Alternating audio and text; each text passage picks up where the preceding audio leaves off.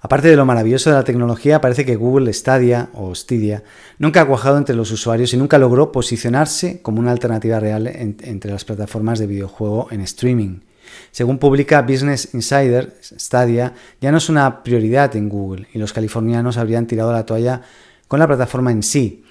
Eh, en adelante se enfocarían en aprovechar la infraestructura ya existente bajo la marca de Google Stream, en este caso.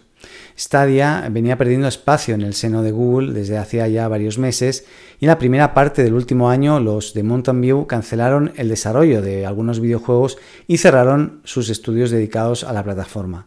En tanto que en julio además recortaron sus comisiones con el objetivo de atraer a más desarrolladores a su catálogo, pero no lo consiguieron.